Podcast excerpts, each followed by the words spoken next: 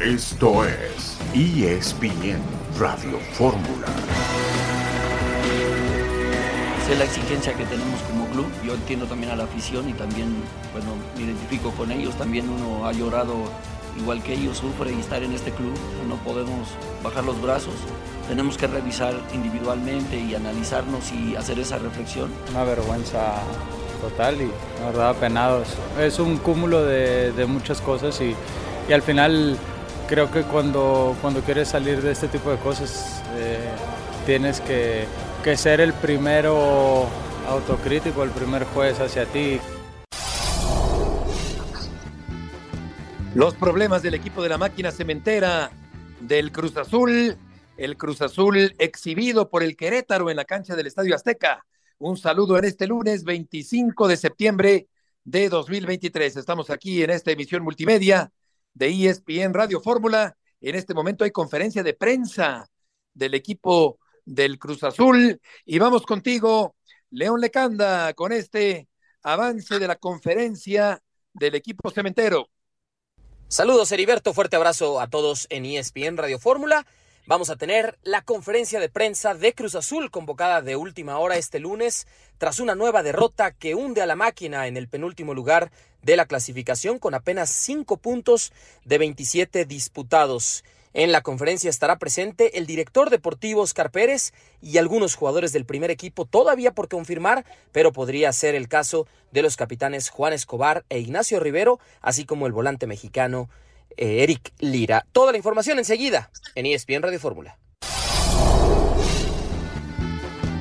Perfecto, León, muchas gracias por este avance de la información. Hundimiento dramático de la máquina cementera. Héctor Huerta, buenas tardes. Hola Beto, qué bueno que dan la cara, porque qué vergüenza lo que hicieron ayer, qué papelón hicieron los jugadores. Oye, Beto, los tres centrales juegan en la selección nacional de su país, o al menos sí. Salcedo jugó hasta la Copa del Mundo. Luego Escobar es seleccionado paraguayo permanentemente, Dita, seleccionado colombiano, y eran una avenida los tres ayer contra el equipo de Querétaro. Sí, algunas veces sí hay que culpar también a los jugadores. ¿eh? Totalmente de acuerdo. El equipo de los Tigres, por otra parte, golea a Monterrey el Guadalajara empató con el Pachuca. Jorge Pietrasanta, buenas tardes. Hola, mi querido Beto, buenas tardes. Ya estaremos platicando. Saludo también para Héctor del tema del Guadalajara. Si es una crisis, hay situaciones internas ahí que aunque diga Paunovic que no es cierto, pues está palpable que sí es. Y también hoy, Beto, comentar rápido, reunión, una convocatoria de parte de el comisionado de la federación para los dueños. Solamente faltó a Mauri Vergara en esta reunión en las instalaciones del, del club campeón de Tigres. Eh, para ir avanzando con, con, con, los temas, con los dueños, serán reuniones trimestrales. Sí, otra noticia importante del día, Jorge, qué bueno que la mencionas. Por otra parte, sobrecarga muscular de Malagón, el portero, y del eje del equipo del que mueve los hilos del América, del hombre por el que pasa el fútbol del América, el orquestador Diego Valdés, que ayer estaba dando otra vez una muy buena exhibición cuando tuvo que salir lesionado del partido frente al equipo de Toluca que terminó empatado. Doble cartelera el día de hoy en el Monday Night. Estaremos en contacto con John y también será presentado el cinturón que estará en juego en la pelea del próximo sábado del Canelo contra Charlo. Tu paisano, el Canelo, Héctor, entrando en acción en esta semana iba a tener actividad. En la última actuación en Guadalajara no quedó la gente del todo contenta, a pesar de que volvía a su tierra y volvía al país también, que hacía mucho rato que no boxeaba en México. Eh, no quedó la gente muy contenta. Hay que ver ahora cómo se preparó para esta pelea, Beto. Es el favorito, claro, pero probablemente lleve hasta el límite y la pelea se vaya, se vaya hasta los rounds que necesita para terminar, porque difícilmente creo que pueda noquear ahora. No ha noqueado ya eh, hace rato el Canelo. Sí, le está haciendo falta un knockout. Estaremos platicando del Toluca frente al conjunto del América. Este buen partido del día de ayer en la cancha de los Diablos Rojos del Toluca. Una pausa y volveremos enseguida en ESPN Radio Fórmula.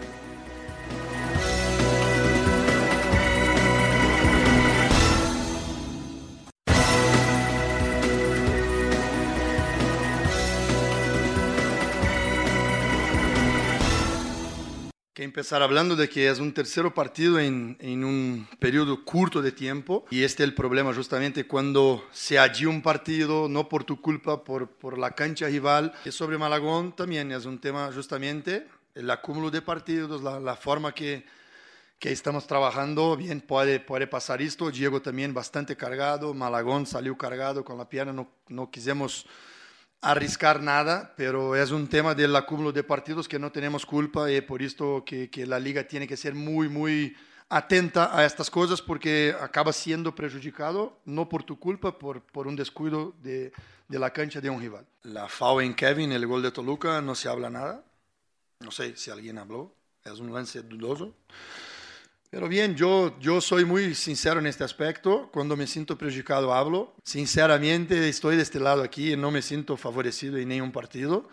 Eh, por lo contrario, para, por las veces los árbitros pensando en no favorecer a América son muy duros con nosotros.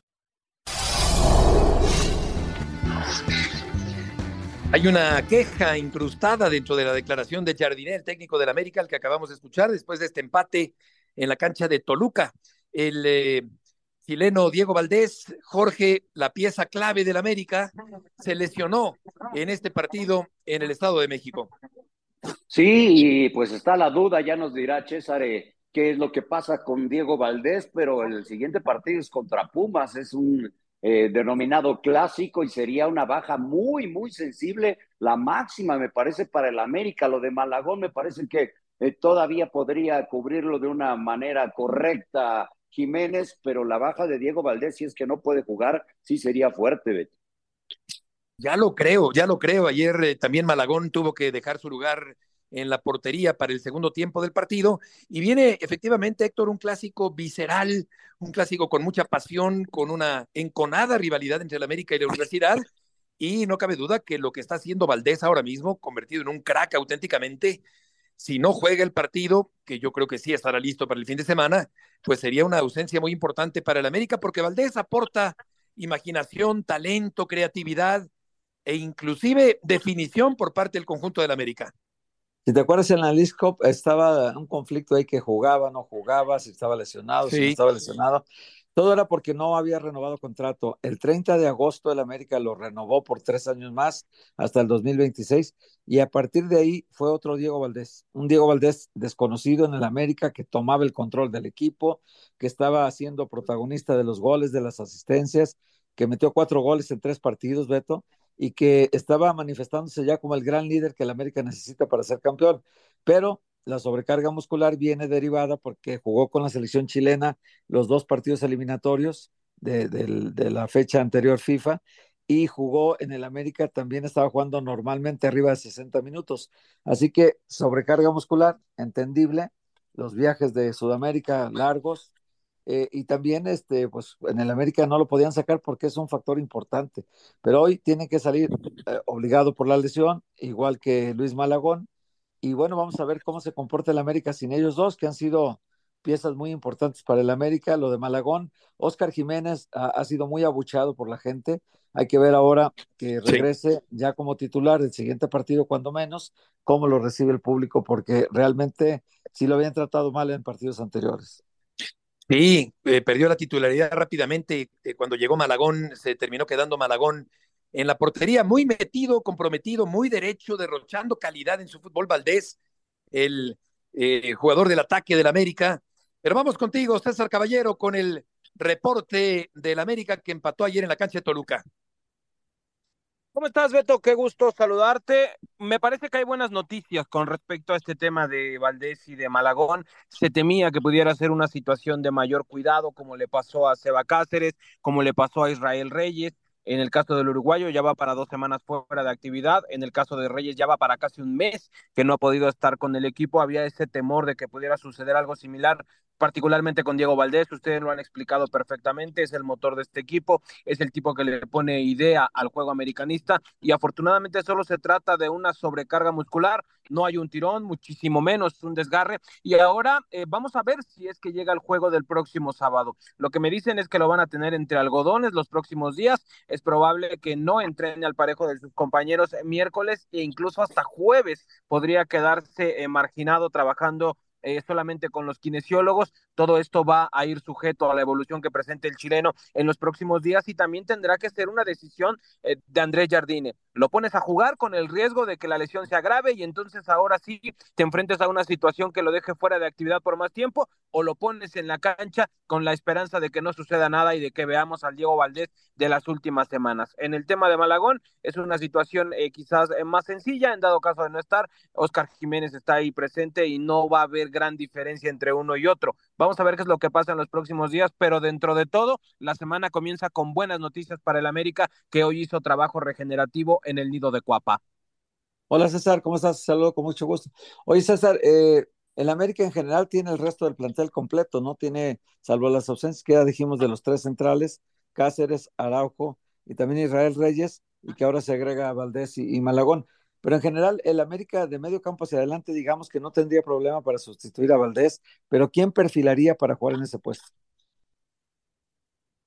¿Cómo estás, Héctor? Qué gusto saludarte. Qué bueno que tocas el tema. También eh, comentarles que hoy Sebastián Cáceres e Israel Reyes estuvieron por separado. Se mantienen todavía al margen del equipo. No están al 100% con este tema de las lesiones musculares. Lo más probable es que no estén presentes para el duelo contra los Pumas y que los guarden por lo menos durante una semana más. De medio campo hacia adelante, sí, ya prácticamente todo mundo está en perfectas condiciones. Henry Martín, eh, según lo que explicaba el mismo André Jardine, todavía no estaba a más de 70 80%, por eso solamente le dio 30 minutos los últimos partidos. Entonces, eh, que nos decía Andrés, que seguramente más va a estar al 100% y se va a abrir eh, con todo la competencia por ser el eje del ataque del conjunto americanista. Con respecto a si no está Diego Valdés, ¿qué es lo que podría hacer América? Bueno, cuando sucedió esta situación de que Diego no renovaba, de que estaba lesionado, de que, eh, de que al final no terminó jugando fue Leonardo Suárez el que ocupó esa posición como de media punta. Ya sabemos que el argentino es sumamente habilidoso con el balón en los pies, quizás no tiene la claridad de Diego Valdés.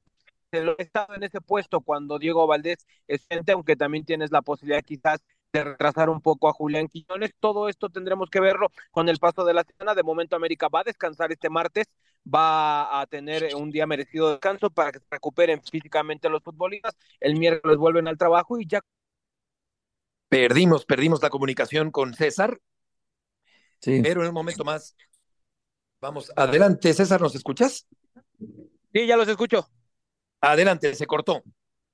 Sí, les decía que en dado caso de que no esté Diego Valdés, Leonardo Suárez es el que ha jugado esa posición. Vamos a ver qué es lo que decide André Jardine. Henry Martín ya va a estar listo para ir de inicio. Podría hacer una doble punta con eh, Julián Quiñones, quizás Quiñones jugar también eh, un poquito retrasado en el puesto de Valdés Ninguno de los futbolistas del América tienen la claridad del chileno, sin embargo, opciones tiene André Jardine. Vamos a ver si Diego eh, puede llegar al partido del sábado. Ya será decisión del técnico cuál es el uso que le dé y el riesgo que quiera tomar con respecto a la salud de Diego Valdés.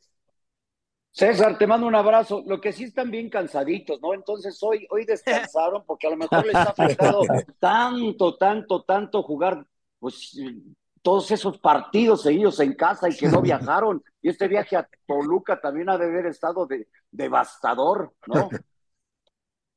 Hasta enmudeció César. ¿no? Ahora sí se le fue la, la comunicación. se te fue el internet, César.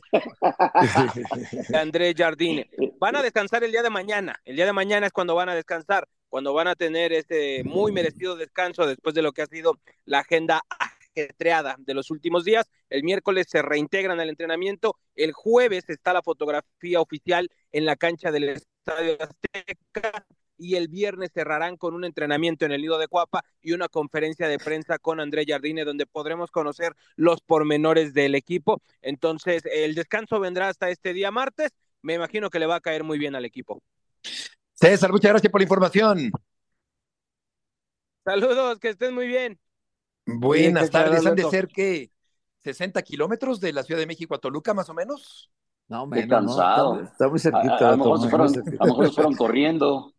Ah, Oye, 30 eh, minutos en carretera llegas. Sí, fíjate que el ah, América eh, no pierde desde la jornada 1 contra el equipo de Juárez que vino a toserle a la cancha del Estadio Azteca, Malagón con eh, esta lesión de la rodilla derecha, Araujo también, recordemos que está fuera de combate. Cáceres Reyes y ahora Valdés. Héctor, los lesionados en el conjunto americanista.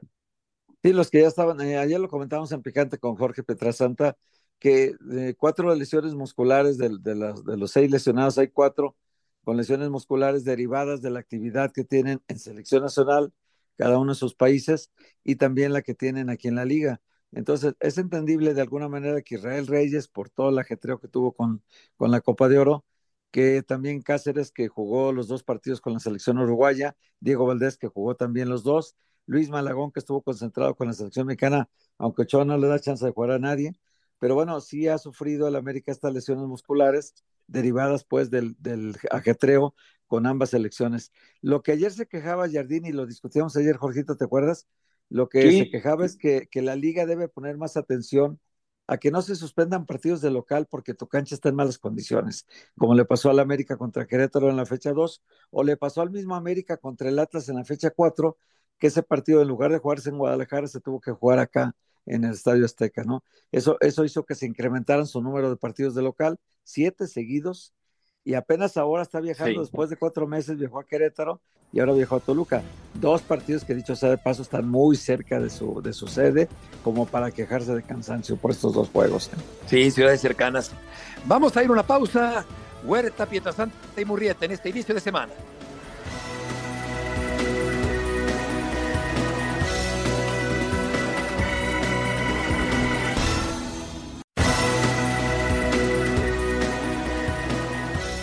Penalti claro, para mí no hay ninguna duda, nos perjudica mucho eso y no es la primera vez, pero nosotros siempre seguiremos buscando la mejora en todo lo que nosotros podemos controlar. Nos duele que no podemos llevarnos la victoria después de una fantástica actuación toda la noche. Lo que hay sí es unas ganas de recuperar nuestra forma. División ninguna. O sea, no existe. O sea, déjense ustedes aquí quieren dramatizar y cuando no hay, quieren provocar las cosas, quieren sembrar cosas que no existen. Este es un gran grupo. No vamos a permitir que la negatividad se apodere de nadie. Y eso es, eh, sinceramente, no, no quiero responder más. Pues ya le entró el señor Paunovic al deporte de la generalización porque dice Jorge, ustedes, ustedes quiénes, porque no toda la prensa se comporta de una cierta manera. El punto es que se le ve preocupado echándole la culpa a la prensa de eh, provocar un ambiente adverso en el Guadalajara, pero lo cierto también, Jorge, y estarás de acuerdo tú como chiva de corazón, que el equipo no acaba de funcionar del todo bien en esta parte del torneo pues lleva cuatro partidos sin poder obtener la victoria y dentro de esos cuatro solamente un empate. No es el Paunovic que, de, que, que declaraba el torneo pasado. Este ya se ve angustiado, se ve presionado, sí. se ve hasta enojado. Eh, y ya sabes que al final del camino siempre la culpa la tiene la prensa, ¿no? Pero, pero bueno, eh, siempre se filtran cosas, entonces que él diga ahí adentro y se queje adentro de los que están filtrando, que sí hay diferencias ahí adentro, igual y no muy severas, pero las existen desde el mismo tema de que el Pocho Guzmán no arranca los partidos, de que los inicia Guti, de que unos quieren jugar, de que otros no quieren jugar, y, y todo esto se, se acentúa más pues cuando los resultados no vienen. Yo, yo pensaría que deberían de estar hasta un poco más tranquilos porque como quiera que sea, y ante esta supuesta llamada crisis, de todas maneras están un punto abajo de la posición 4 del torneo y de estar uh, un punto abajo y una posición abajo de estar de manera directa en la liguilla. O sea, no debería de mencionarse como crisis, sino detectar qué es lo que está fallando y, y, atacarlo de manera directa y no culpar a la prensa, ¿no? Porque tampoco está en mala posición el Guadalajara. Exactamente, resulta ridículo echarle la culpa a la prensa, pero vamos contigo, Jesús Bernal, que tienes la información.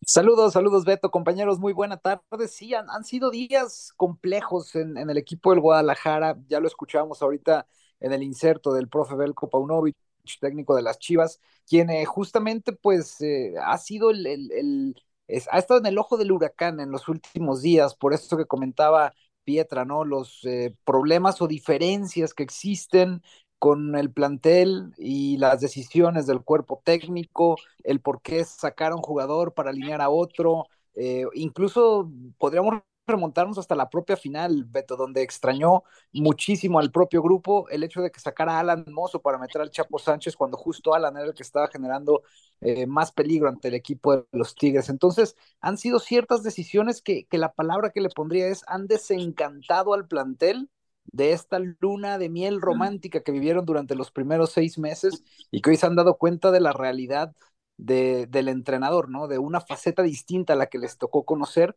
y a partir de ahí, pues es donde han venido estos, eh, estas diferencias que tienen solución, que la directiva las ha tratado de corregir y que al menos en el tema actitud se vio diferente el fin de semana, pero que es un hecho que, que existieron y que ahí están y, y no se van a borrar nada más porque el técnico quiera culpar a la prensa por esa situación. Oye Jesús, te saludo con gusto. Eh, digo, solo el único que ha dicho que no hay diferencias es él, porque en realidad todo, hasta, hasta Hierro medio esquivaba las cosas para no tener que entrarle al toro en algún caso específico, ¿no? Lo de, lo de Guzmán cuando le preguntan que por qué no juega, él dice, no, bueno, yo no es mi bronca, el que hace las alineaciones es el, el técnico y yo no tengo nada que ver en eso, ¿no? Pero yo, yo te, te pregunto, él, él habla de que él tiene, y lo dijo ayer, que tiene un grandísimo plantel de ganadores. Pues, ¿qué han ganado estos chavos ahorita?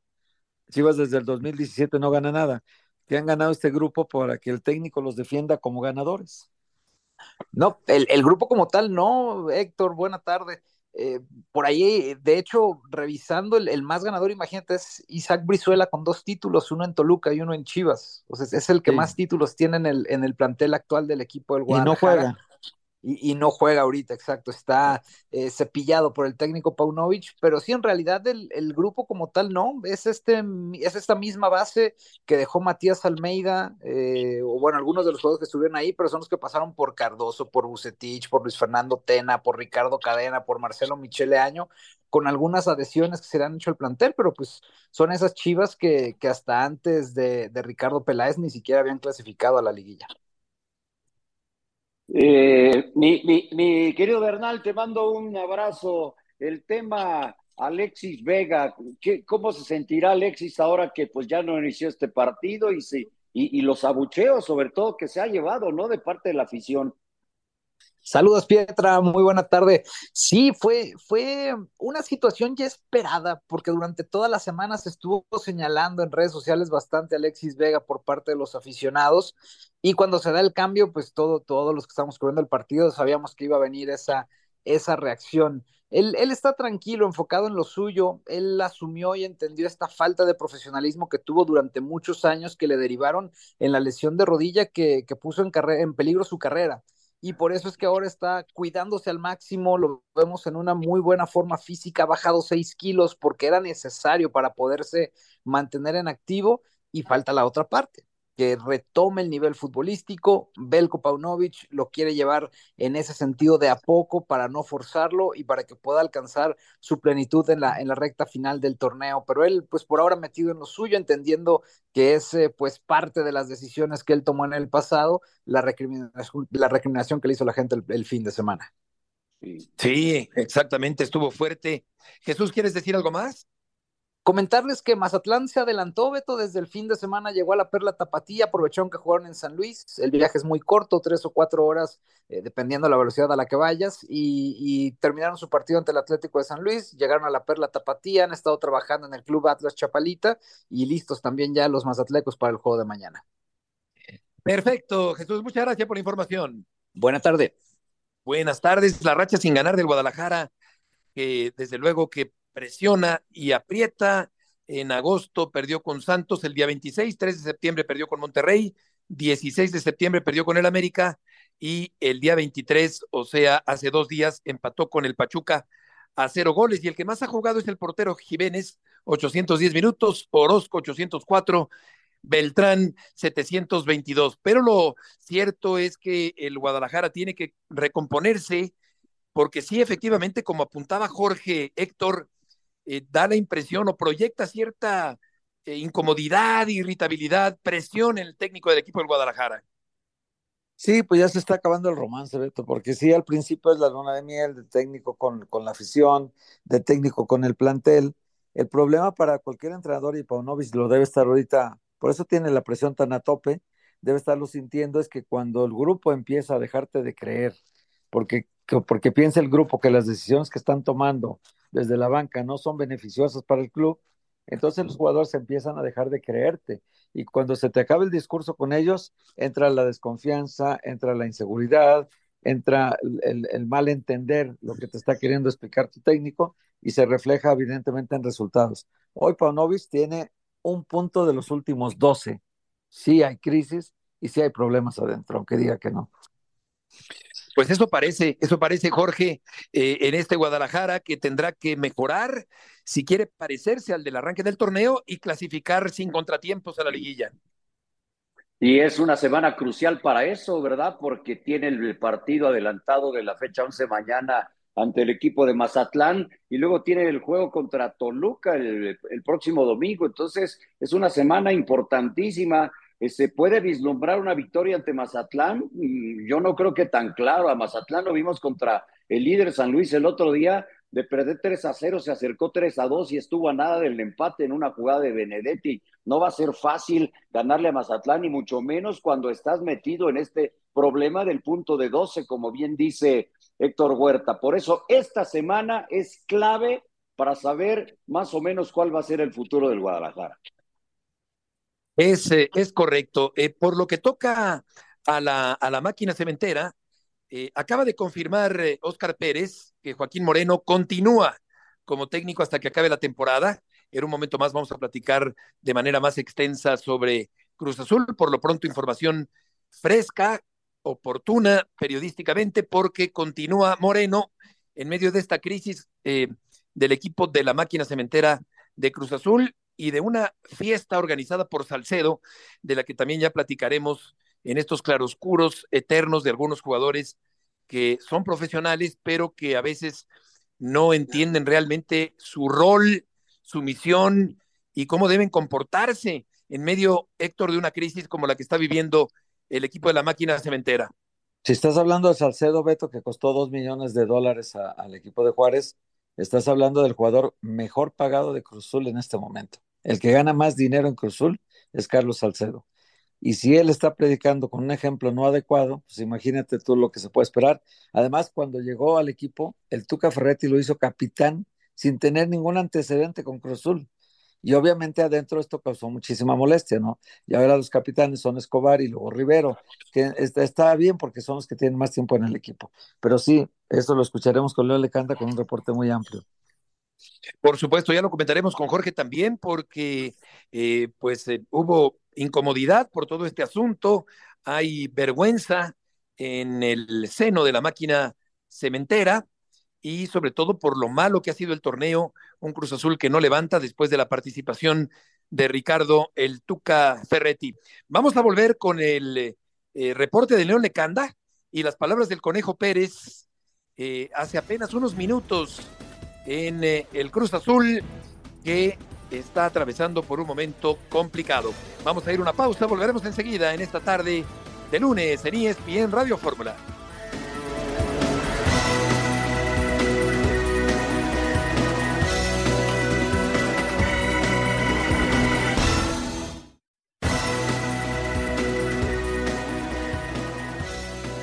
Ah, de la cita aquí para conferencia, pues es, es un poquito por, por toda esta situación que, que, estamos pasando, que está pasando el club, que estamos eh, inmersos. Entonces, eh, por eso fue la, cita y, nada, eh, para decirle, decirles a ustedes, dar la cara, decirles a ustedes, a nuestra gente, que obviamente estamos apenados por esta situación, que sin duda ha sido un torneo malo, todos estamos conscientes de ellos, principalmente los muchachos están tan conscientes de que de este no son los lugares donde debe estar Cruz Azul.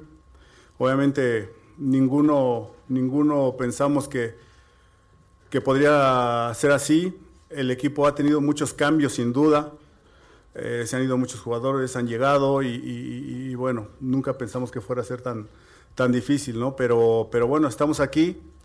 Eh, trataremos de, redoblar esfuerzos y trataremos de, de, de trabajar aún eh, mejor para, para revertir esta situación y buscar que, Cruz, Azul esté entre los primeros lugares. ¿no? Pasión, determinación y constancia es lo que te hace campeón y mantiene tu actitud de ride or die baby. eBay Motors tiene lo que necesitas para darle mantenimiento a tu vehículo y para llegar hasta el rendimiento máximo. Desde sobrealimentadores, sistemas de sonido, tubos de escape, luces LED y más. Si buscas velocidad, potencia o estilo, lo encontrarás todo en eBay Motors. Con más de 122 millones de piezas, siempre encontrarás justo lo que buscas. Y con Guaranteed Fit de eBay, tienes la garantía de que tu pieza quede perfectamente a la primera o se te devuelve tu dinero. Porque con eBay Motors, quemas llantas y no tu dinero. Con las piezas que buscas, a los precios que quieres, tu auto se convertirá en el MVP que te dará el triunfo. eBay Motors. ebaymotors.com Solo para artículos elegibles se aplican restricciones.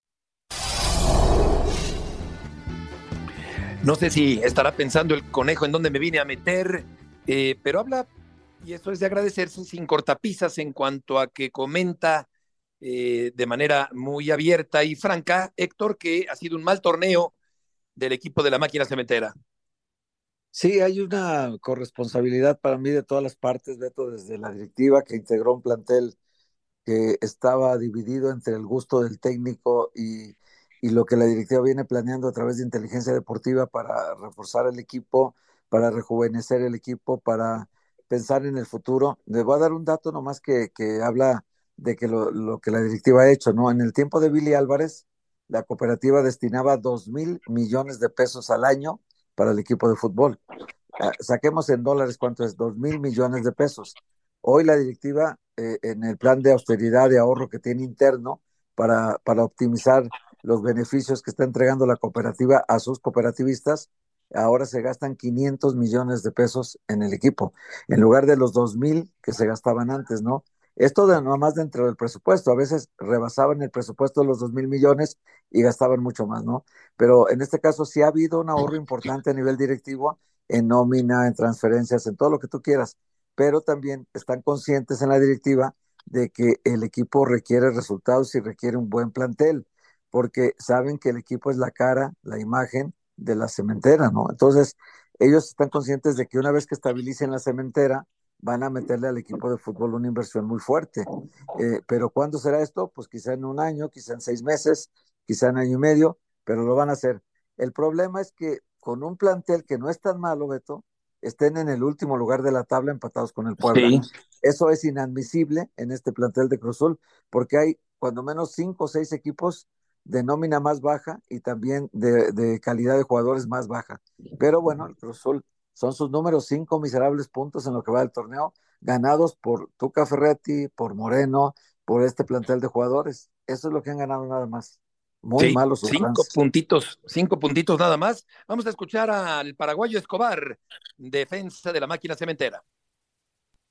Eh, nosotros estamos conscientes de en el momento en que estamos, en la situación que estamos, eh, lo hablamos bastante en el vestuario, pero a veces hablar mucho no, no ayuda, es hacer las cosas y, todavía hay tiempo, creo, de, levantar esto. Todavía no está nada terminado, eh, también no es excusa nada, pero somos casi un grupo nuevo nosotros vamos a seguir trabajando. Eh, tampoco vamos a, empezar a decir cosas y, decirle a la, a la, gente o vender cosas que, que, no son.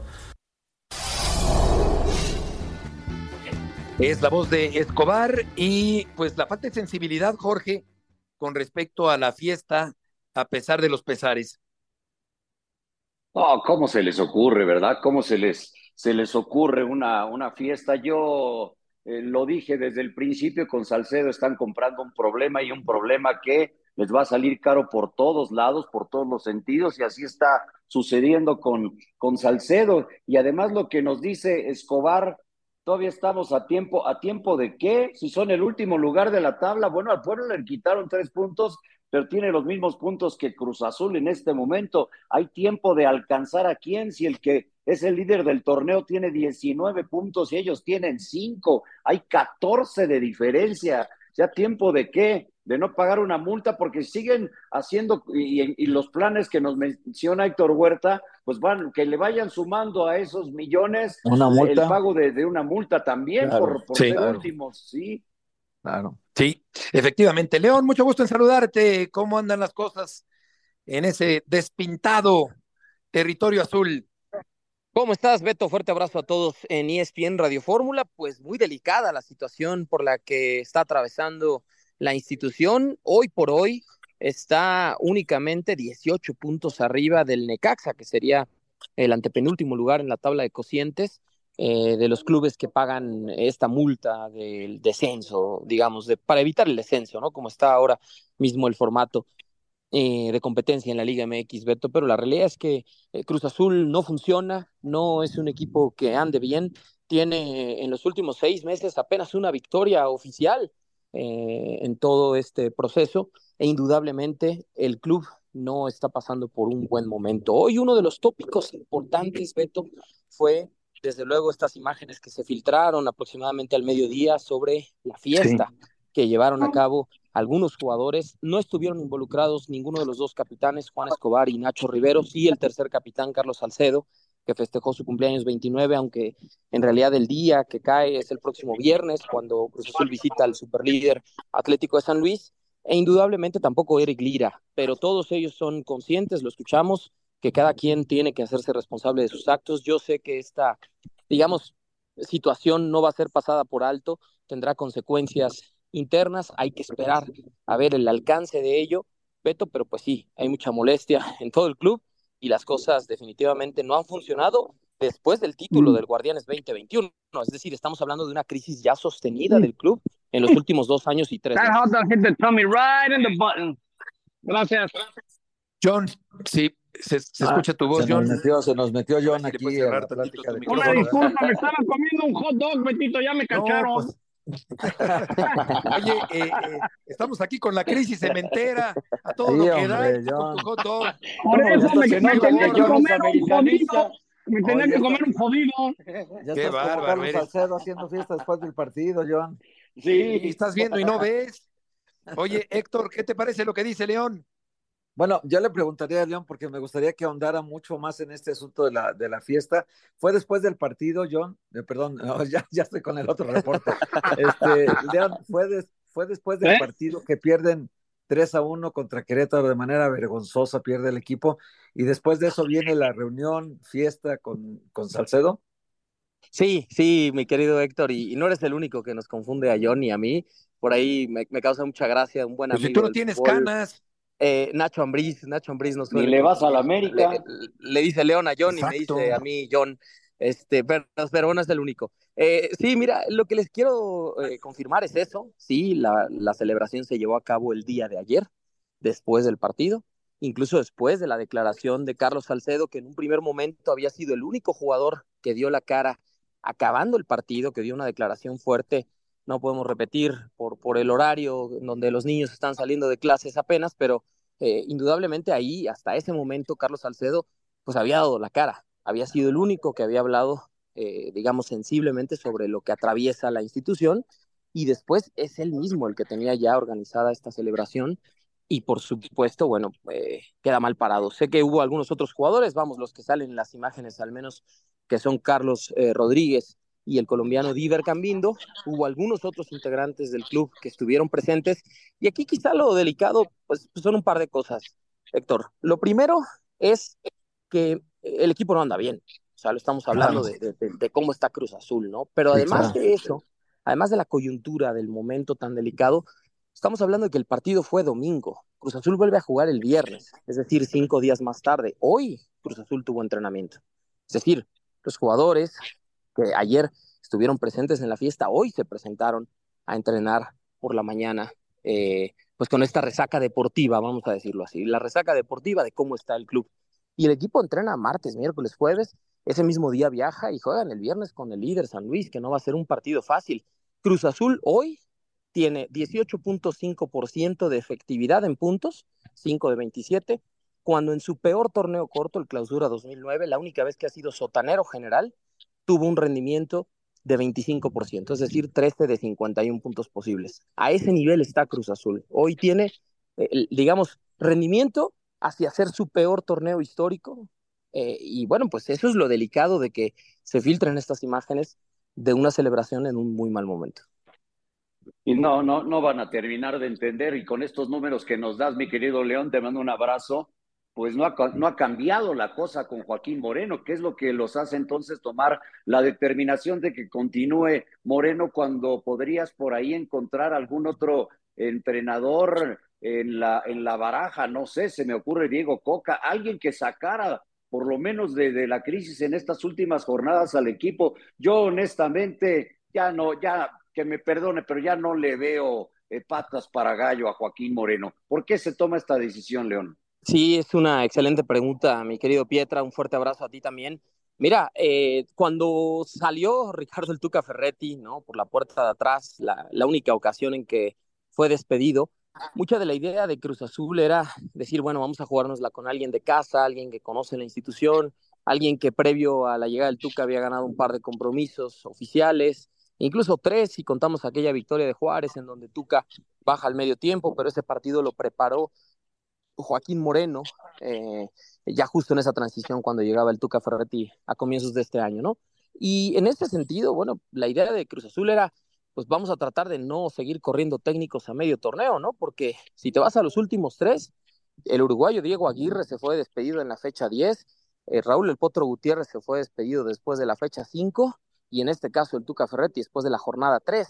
Aquí sería hablar incluso de dos despidos en el mismo torneo. Creo que va un poco por ahí, pero sí te puedo decir, Pietra, y a la audiencia que nos escucha en ESPN Radio Fórmula, que difícilmente se va a quedar Joaquín Moreno como técnico para la siguiente temporada. Tendría que suceder algo extraordinario, como que el equipo tenga un repunte espectacular en la segunda mitad, que se meta, eh, ya sea a través del play-in o de forma directa a la liguilla, lo cual luce muy improbable, y tendría que pasar algo así para que pudiera pensarse en una renovación de contrato para Moreno. De lo contrario, en diciembre una de las prioridades para Cruz Azul será buscar técnico.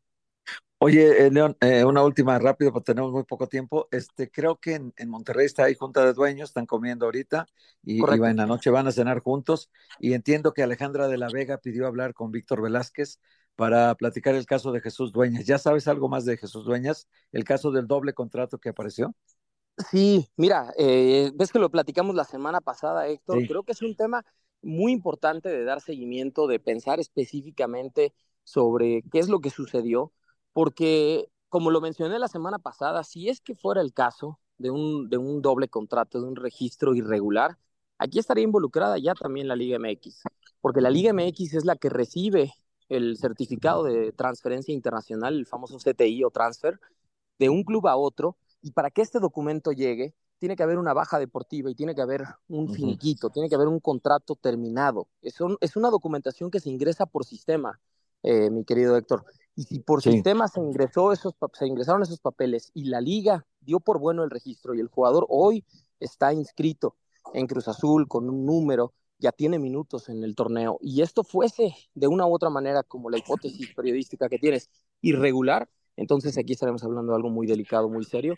Esperemos, Sí. ¿no? Más Sí. información. Sí, a ver entiendo de que- qué manera se va a hablar ahí, ¿no? Rápidamente entiendo que entró el contrato de Juárez por un año y luego, si no, no hubiera podido entrar el de Cruz Azul con el de Juárez ya terminado. Lo que pasa es que su representante y dueñas meten a controversias un contrato que no conocía Juárez de tres años de contrato. Entonces, ahí es donde viene la bronca. Creo que Cruz Azul y, y- y Juárez eh, tienen que responder juntos porque también Cruz Azul lo registró eh, con una cláusula que decía que él tenía un litigio contra Juárez. Entonces, se viene buena la bronca, León. Se, viene, Se viene buena la bronca. Sí. León, muchas gracias por la información. Ya no escuchamos a León, pero tenemos al trotamundos de la información deportiva. John, ¿en dónde estás? Ando En en. Tampa, Beto, y ahorita que los escuchaba, yo les puedo decir que parte de lo que hoy Juan Carlos Rodríguez le va a presentar a los dueños, más allá de la estructura nueva que quiere armar, es como fortalecer la relación con el MLS y, Estados Unidos, ¿eh? La prioridad sigue siendo el vecino del norte, no es, no es Conmebol, no es Libertadores, no es Sudamérica, es fortalecer el vínculo negocio con el MLS y el fútbol del vecino del norte. Quizás no les guste que, informemos eso, pero pues la realidad es que ven el crecimiento económico de, de la liga es pegado a los americanos. Oye, doble cartelero en el Monday Night. Sí, Betito, se siente rarísimo y con esta diferencia de horario en, en una hora y veinte minutos aquí en Tampa Bay, un partidazo, un agarrón de agarrones. Los actuales campeones de la Nacional, las Águilas de Filadelfia, visitan estos bucaneros de Tampa Bay que también van invictos. Con Baker Mayfield han tenido un gran comienzo. Ya la era post-Brady se acabó. Tienen coreback. Esos dos equipos se enfrentaron en los playoffs el año pasado y Tampa le pegó a Filadelfia en Filadelfia. Entonces, muy buen juego. Es favorito Filadelfia por, por cinco puntos. Yo creo que van a ser altas para los que les gusta meterle algo. El partido empieza a las cinco y cuarto hora del centro de la República Mexicana. Hoy es buen día para ver ESPN y también sacar el tablet y poner Star Plus, porque una hora después los Rams visitan Cincinnati, la casa de los bengalíes. Entonces, hoy hay doble Monday Night a las cinco y cuarto, Tampa, Filadelfia, seis y cuarto, Cincinnati contra los Rams en Monday Night Football. Y los vaqueros de Dallas volvieron a aterrizar Tierra hablando a vaqueros, tierra hablando a vaqueros. Qué feo perdieron ayer con Arizona. Oye, es, si es doble Monday Night, ¿es doble grito? Claro que sí, Betito, porque es lunes, es Monday. Esta noche desde Tampa, los Bucks y los Eagles, y más tarde los Rams y los Bengals en Monday Night Football, Monday Night por ESPN y Star Plus. Doble cartelera, Betito, como, como en el cine, cuando vas con tus palomitas. Sí, permanencia voluntaria. Tu, tu chamarra eh, de fuerte porque Beto se nos resfría hasta, hasta en la playa. Sí, que apaguen el aire. Gracias, John. Un abrazo hasta Tampa Bay. Un abrazo. Los esperamos en Monday, Monday Night Football. Perfecto. Gracias al Trotamundos de la Información Deportiva. Gracias también a ustedes, queridos amigos y amigas que nos han acompañado el día de hoy. Héctor, Jorge, buenas tardes. Que les vaya muy bien. Hasta mañana. Hasta mañana. Hasta mañana. Un abrazo. Saludos. Jorge. Buenas tardes. Abrazo, Héctor. Beto. Igualmente.